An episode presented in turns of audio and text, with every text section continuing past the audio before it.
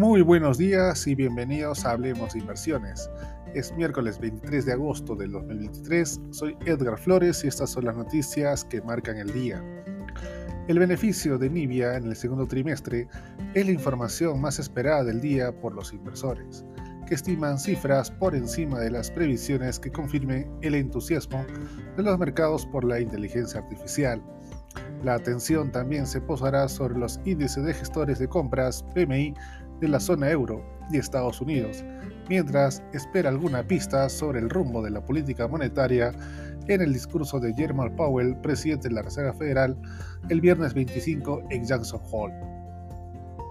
Huawei Technologies está construyendo una red paralela de producción de semiconductores en toda China, con al menos cinco fábricas que podrían ayudar a la empresa a burlar las sanciones estadounidenses y ayudar a China a acceder a tecnologías de vanguardia. La empresa ya ha recibido unos 30 mil millones de dólares de financiación estatal y empezó a producir chips el año pasado, según una presentación de la Asociación de la Industria de Semiconductores a sus miembros vista por Bloomberg.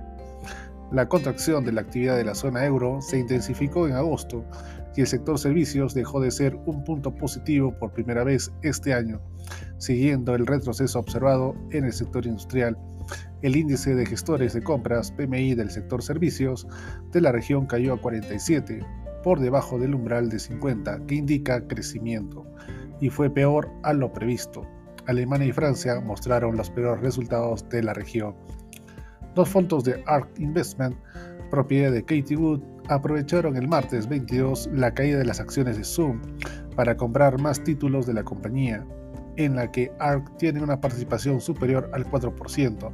La empresa de videoconferencias obtuvo mejores resultados de lo esperado en el último trimestre y elevó sus perspectivas para el año, pero las acciones cayeron por las dudas sobre la viabilidad del crecimiento a largo plazo.